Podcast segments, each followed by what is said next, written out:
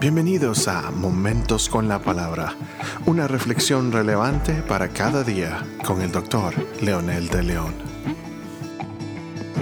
Amigos y amigas, aquí estamos con nuestro eh, episodio de hoy, la segunda parte de las siete palabras. Y la tercera palabra dice, mujer, he ahí a tu hijo.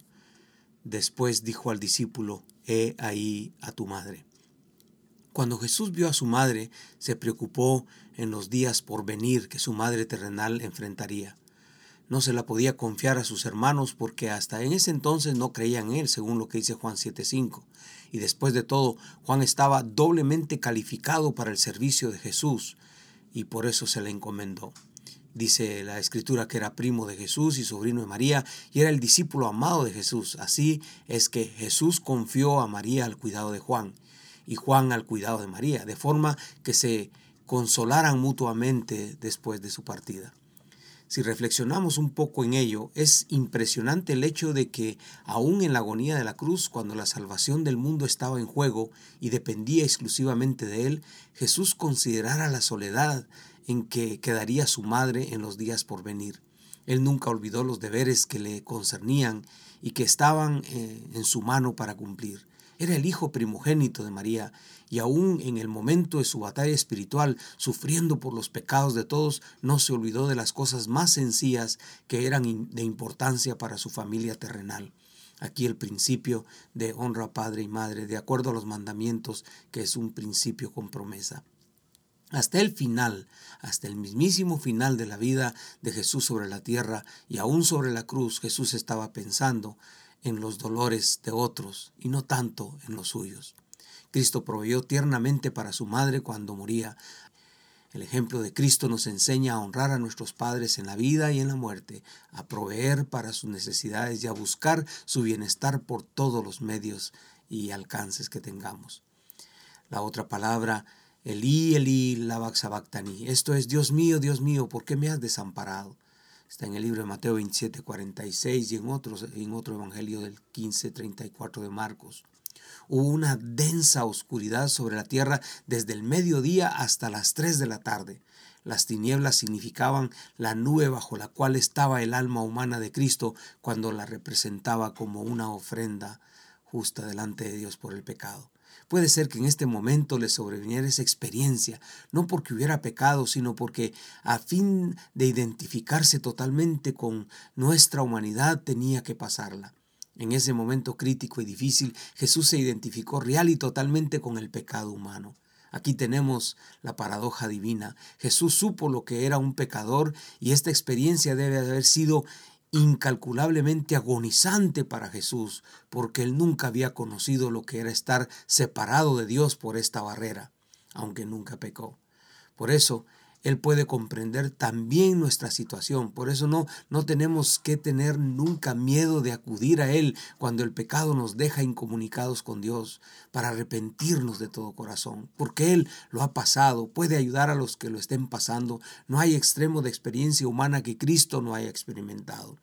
Entonces, no solamente el pecado como tal que afecta al ser humano en su relación con Dios, pero también físicamente Jesús experimentó el efecto del pecado sobre su cuerpo, la cizaña terrible que entró en el corazón de los hombres para quitarle la vida por su ambición.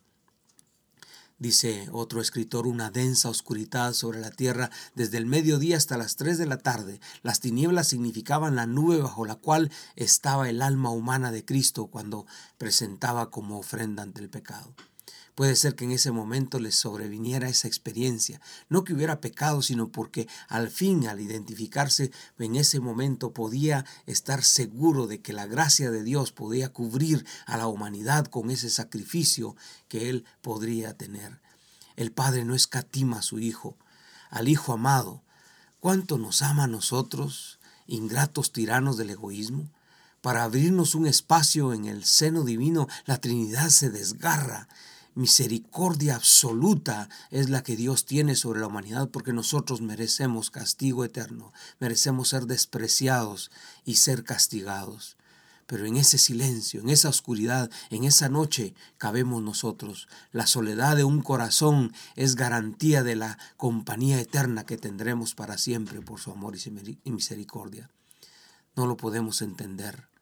Ahora nosotros escuchamos y callamos. ¿Por qué cayó el Padre? ¿Por qué guardó silencio el cielo?